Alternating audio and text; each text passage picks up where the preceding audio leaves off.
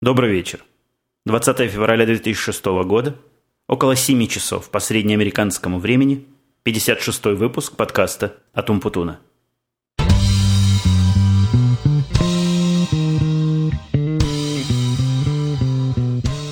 Сегодня я начну необычно, не с вопросов-ответов, комментариев и тому подобного, а с той темы, которую я оставил в прошлый раз неохваченной и пообещал вам вернуться к ней при первой же возможности. Итак, как вы знаете, у меня тут проект довольно крупный найти целых шесть новых работников.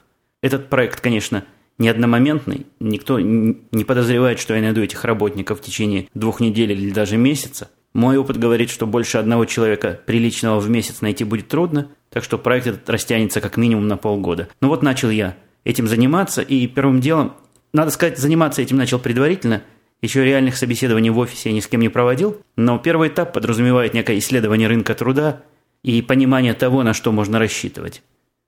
Пару слов о технических деталях, каким образом это я делаю. Есть тут, как известно, два основных метода, как можно найти себе работников. Первый метод – обратиться в какую-то контору, которая занимается, рекрутерскую контору, которая занимается исключительно этим, фильтрует предварительно работников и дает мне список людей, подходящих более или менее под мои параметры – Второй путь – это заняться этим самостоятельно, воспользовавшись одним из многочисленных сайтов, которые специализируются вот на помощи работникам, работодателям и ищущим работу, сводящим их вместе за мзду малую. Основная разница между этими двумя путями – это то, что первый путь, на первый взгляд, кажется эффективным, но в сущности мой опыт использования такого пути, а именно работы с несколькими агентствами по набору программистов, был довольно негативный здесь в Америке, хотя в Израиле это работало прекрасно – мне не удалось найти ни одного более-менее правильного программиста таким путем. И всех программистов, достойных программистов, которых я находил здесь, я находил сам через различные сайты. Кроме того, первый путь подразумевает довольно значительные выплаты этим конторам, потому что в зависимости от своей квалификации, своего статуса и уровня услуг, которые они декларируют, эти конторы могут брать с нас, как с фирмы, которая ищет человека, от одной до трех-пяти месячных зарплат того программиста, которого мы найдем с их помощью. Ну, удовольствие, как вы понимаете сами, совсем-совсем не дешевое. И еще одна проблема, которая лично меня тоже немножко напрягает. Вот эти агенты по продаже голов, они весьма и весьма люди маркетинга. Как с ними свяжешься, потом от них очень трудно отвязаться. Мне до сих пор звонят люди, с которыми я общался три года назад, уже не помню о чем и каких я программистов искал, и на все мои ответы о том, что мы уже нашли, они все равно периодичностью как минимум раз в месяц продолжают звонить и морочить голову различными, в основном бестолковыми и неподходящими предложениями. В общем, взвесив эти факторы, я решил заняться этим сам. Мы проплатили на три месяца абонемент на сайте э, computerjobs.com, на мой взгляд, один из самых удачных сайтов как для работников, ищущих, так и для работодателей, дающих работу. В результате мы получили доступ в такую защищенную область, в которой обычный человек не заходит, а заходят только те, кто оплачивает свой абонемент, и там можно делать различные интересные вещи, поиски по резюме, э, различные фильтры, различные системы автоматического предупреждения, если появляется человек с такими данными, которые мне нужны. Довольно мудреная система, но весьма и весьма эффективная. Так вот, сделав себе фильтр для программистов с каким-то знанием базовым в финансовой области, в биржевой области, с какими-то знаниями в тех языках, в которых я был заинтересован, с объектно-ориентированными технологиями, дизайном и так далее, и так далее. Список у меня там довольно большой – мне начали приходить письма, которые высылаются автоматически роботом этого сайта, и отобравши первых пяти человек, я решил предварительно им позвонить и поговорить на предмет того, стоит ли с ними дальше встречаться или нет. Здесь в Америке принято первое интервью проводить по телефону, но я не хотел это проводить в качестве интервью, а хотел всего лишь с ними поговорить, так знаете, на таком очень и очень оценочном уровне, не касаясь технических деталей, а просто по-человечески поговорить. Как-то мне после такого разговора легче с человеком встречаться и становится понятно, надо встречаться или нет.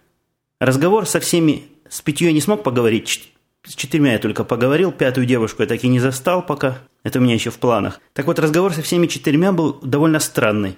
Наверное, с 2000 года я не имел таких сложных разговоров с потенциальными программистами. Если вы знаете, когда вот этот был бум всех доткомов и всего хай-тека, интервью превращалось скорее не в интервью интервьюируемого, а в интервью работодателя. То есть работник тебя большую часть времени расспрашивал о том, какие условия, чем фирма занимается, и совершенно явно и не скрывая решал, стоит ли идти в твою контору и стоит ли осчастливить тебя таким замечательным программистом.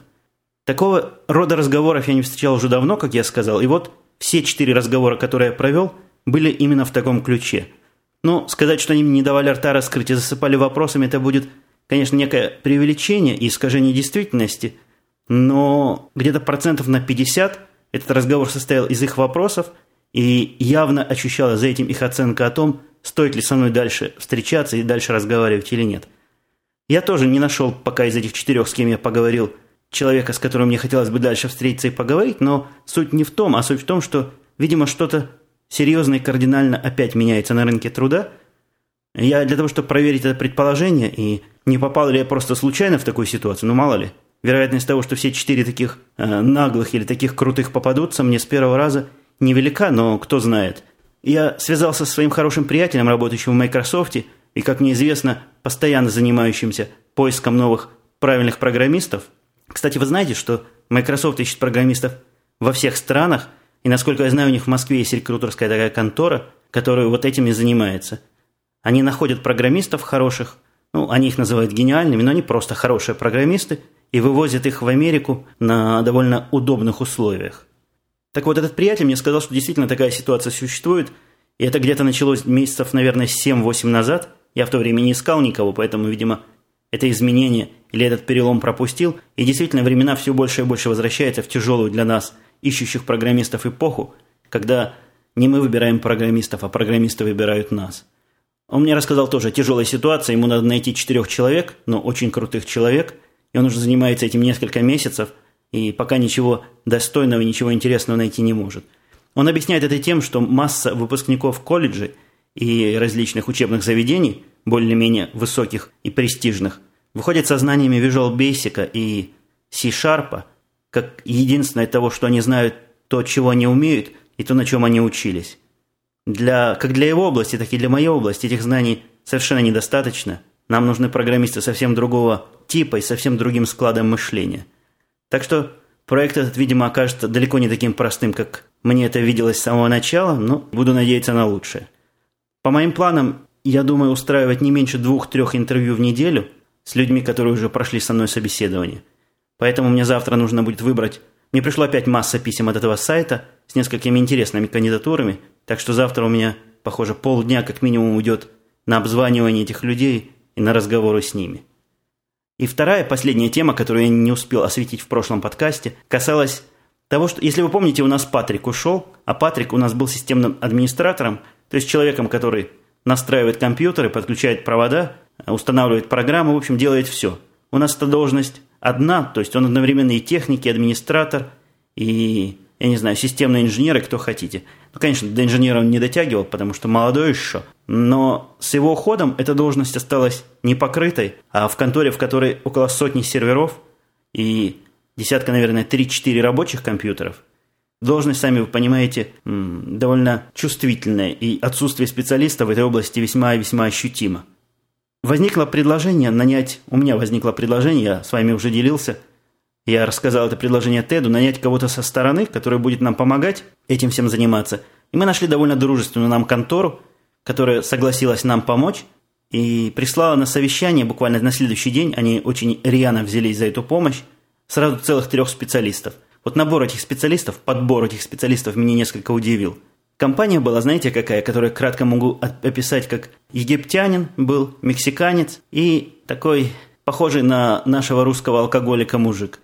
Веселый, веселый мужик с красным носом, с такой довольно пропитой физиономией и примерно с такой же несвязанной речью, как бывает у алкоголика на следующий день после запоя. Возможно, он вовсе не алкоголик, а возможно, у него там то ли давление высокое, то ли еще чего-то, но первое впечатление, которое он на меня произвел, было именно такое – Компания действительно разношерстная. Самый грамотный из них был вот этот египтянин, я не помню, как его зовут.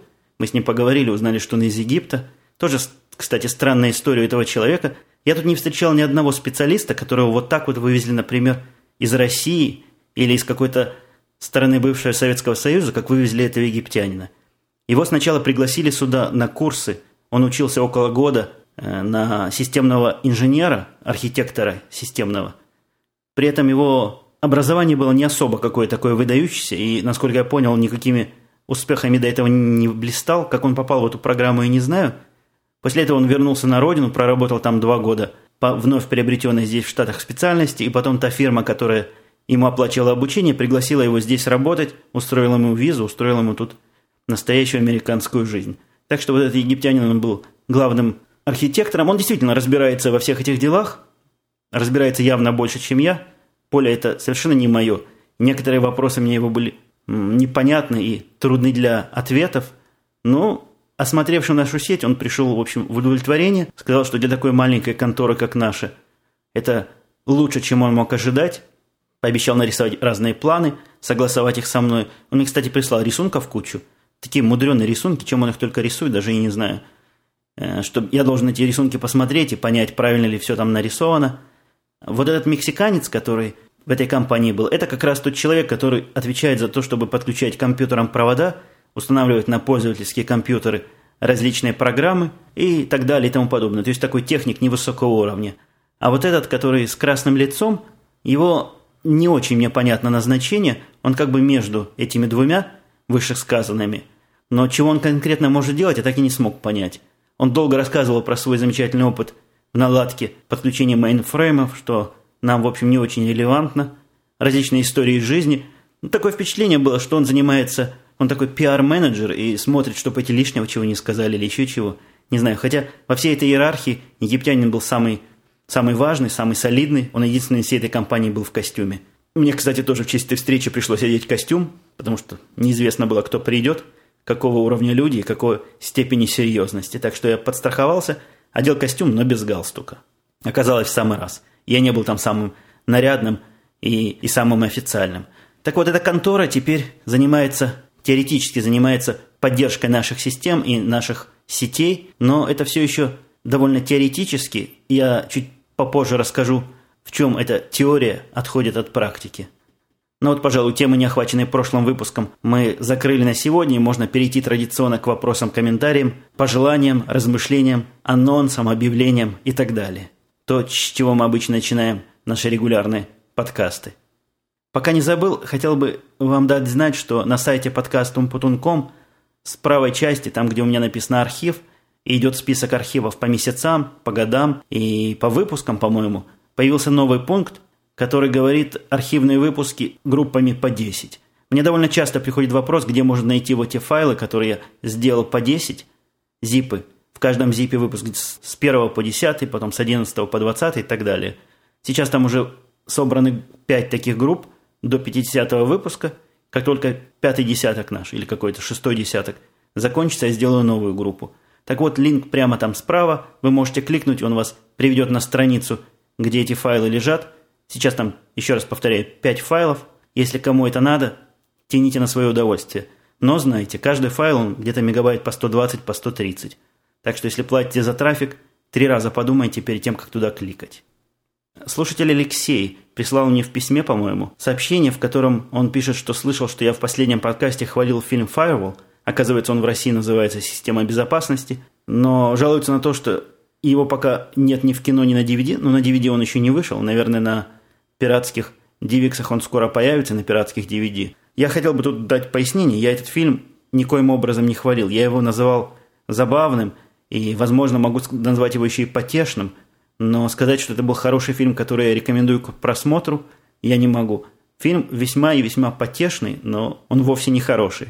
Он многими местами очень глупый, очень далекий от компьютерной реальности. С точки зрения драйва и с точки зрения самого фильма, конечно, не самый скучный фильм, но ничего выдающегося там нет, так что если вы идете на этот фильм, не думайте о том, что это я вас туда послал, и не заручайтесь моей рекомендацией смотреть этот фильм. Я такой рекомендации не давал.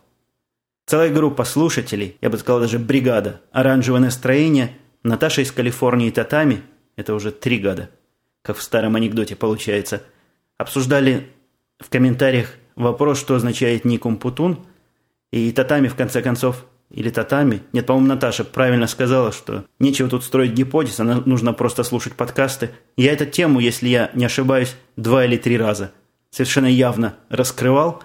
Но вот для того, чтобы создать у себя некую элиту пользователей, то есть те, которые слушали все подкасты или многие, и отделить их от новичков, ну, молодых, которые послушали еще мало, я в этот раз не буду говорить, что означает этот ник. Вот когда новички станут достаточно, достаточно пожившими слушателями, они сами это обнаружат. Возможно, в одном из будущих подкастов я об этом скажу. А пока вот такая у нас сегрегация происходит. Кто-то сегодня шумно вокруг, машины ездят. Какая-то стройка идет где-то недалеко от моего дома, так что, возможно, это вносит дополнительный шум. Коллега-подкастер, а также по совместительству слушатель Оранжевое настроение спрашивает меня, что я думаю по, по поводу качества звука iPod, и приводит мне историю о том, что там чип вроде как какой-то самсунговский, какой-то не такой, и они вроде бы на этом чипе сэкономили. Я не знаю особых подробностей, с одной стороны. С другой стороны, я не великий меломан. То качество звука, которое я слышу в iPod, мне кажется достойным и вполне удовлетворительным. Я его могу сравнить с другими плеерами, которые у меня были. Были у меня разные плееры. Никакого ухудшения своих потребительских возможностей и потребительских качеств этих устройств с переходом на iPod я не почувствовал. Для меня качество звука все еще хорошее, со всеми теми наушниками, совершенно разными и разной ценовой категории, которые я пробовал, iPod звучит хорошо. Единственная претензия к нему, я не знаю, насколько это можно назвать претензией, то, что максимальный уровень звука все-таки у них ограничен, по-моему, 100 дБ. Иногда этого не хватает, особенно когда я сижу в машине, курю сигару – и двигатель включен на полную мощность, чтобы обогореть машину. У нас тут, надо сказать, холода такие жуткие наступили. На улице по вечерам минус 17 градусов. Так вот я сижу курю, машина разогревается, при этом гудит. Я пытаюсь в наушниках смотреть фильм. Наушники, которые засовываются в уши, я не очень приветствую. Как-то они меня раздражают в ушах, поэтому у меня наушники такие не звукоизолирующие. Так вот, на максимальной громкости иногда слышно плохо. Это можно попытаться улучшить в iTunes, повысив уровень звука, но порой забываешь некоторым фильмам это сделать, и тогда действительно слышно негромко. Это единственный такой, если можно назвать недостатком, такая небольшая претензия к iPod, к тому, что максимальный уровень звука все-таки не такой громкий, как хотелось бы порой. Одновременно два слушателя. Антон и 4U, 3U, я не знаю, как это произносится, но вот такой вот у человека, такой у человека ник. Они беседуют друг с другом и со мной на тему той рассказки про полицейского, который рассказал. Э, Антон со своей стороны удивляется такому человечному отношению, а 4Ю, 3Ю, наоборот, удивляется моему удивлению. Но я хотел бы пояснить, что то, что полицейский не стал меня бить дубинкой и штрафовать за то, что я, в общем, ничего не сделал, меня как раз не удивило. Меня удивил его неформальный подход. Ну, как минимум, я ожидал то, что он спросит у меня водительские права. Я даже не видел, принюхивался ли он ко мне или присматривался ли он ко мне. Мне показалось, он просто подошел, что вот поделиться по-человечески – своим опасением о том, что я могу устроить себе вот такую аварию, если буду так быстро поворачивать. Вот это был основной мотив для моего удивления. Насколько у меня нет большого опыта, меня просил Антон рассказать о том, как полиция здесь работает. Я, к счастью, с полицией тут мало соприкасался. Вот это, пожалуй, второе или третье плотное соприкосновение, такое личное соприкосновение с полицией, которое у меня было здесь в Америке. Но все прошлые соприкосновения были весьма формальные и официальные. Он действительно уважительно полицейский называл сэром, уважительно просил посмотреть права, но это было как в рамках какой-то процедуры. Здесь же какая-то была такая внесистемная вещь, и этим она меня, в общем-то, и удивила.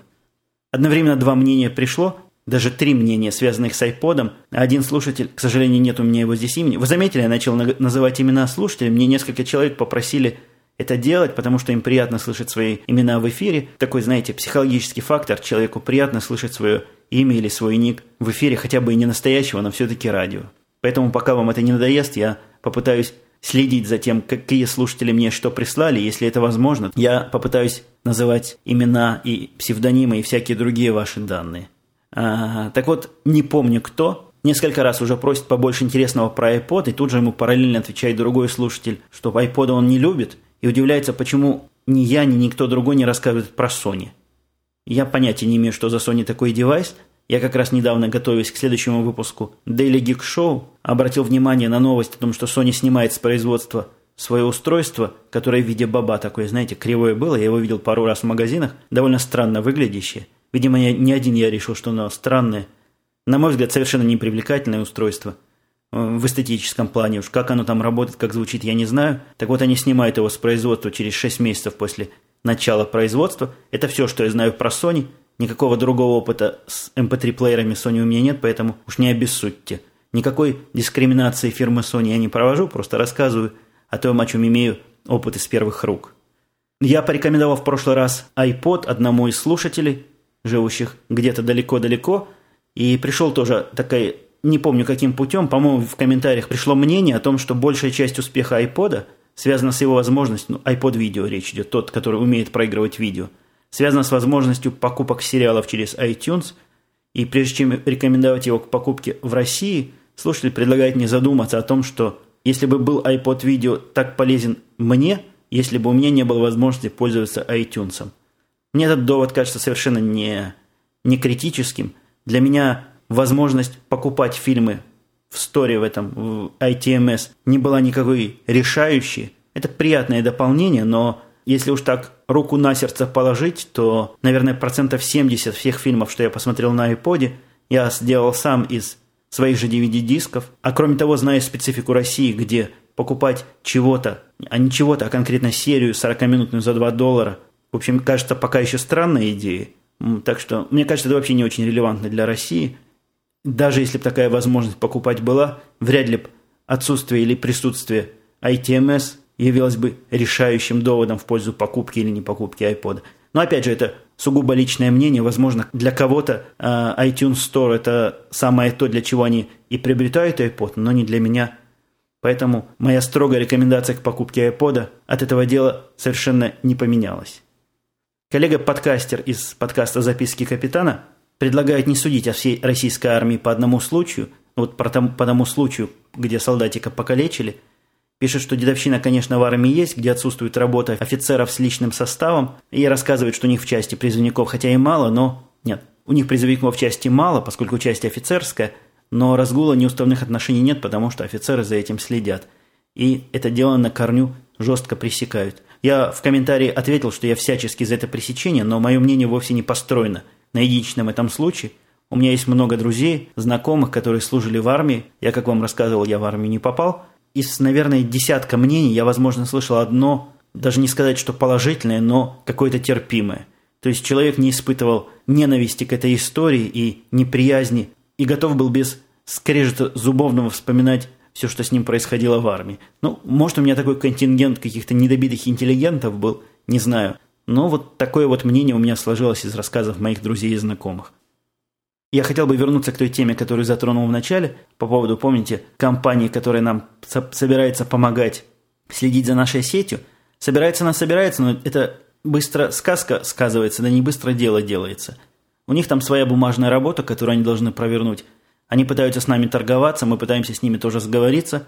В общем, этот процесс не такой быстрый и займет не меньше двух недель до того момента, когда они физически вступят в контакт с нашими компьютерами, с нашей сетью. Две недели – это в оптимистичном случае. Посему в момент ухода Патрика, я вам, по-моему, рассказывал, я велел Карлу от него получить все данные, все пароли, все адреса, в общем, все, все явки, которые нужны для того, чтобы поддерживать нашу систему в рабочем состоянии. Карл, он тоже такой человек типа меня, широкого профиля – Ему дадут компьютер, он его соберет, дадут рейд, он его разберет и соберет потом так, что не окажется лишних деталей. В общем, человек с руками на месте. И голова у него тоже варит более-менее системно. Поэтому я решил в качестве временной работы дать ему вот такой кусок, естественно, в параллель его основной работе. То есть вот на эти две недели, а, в реальности, наверное, на месяц, Карл у нас занимается всеми сетями, всеми системами, всеми компьютерами. Первое столкновение с реальностью, которое у него было – сразу же ввергло его в глубокую депрессию, с одной стороны, и с другой стороны в сильную активность и высокую работоспособность.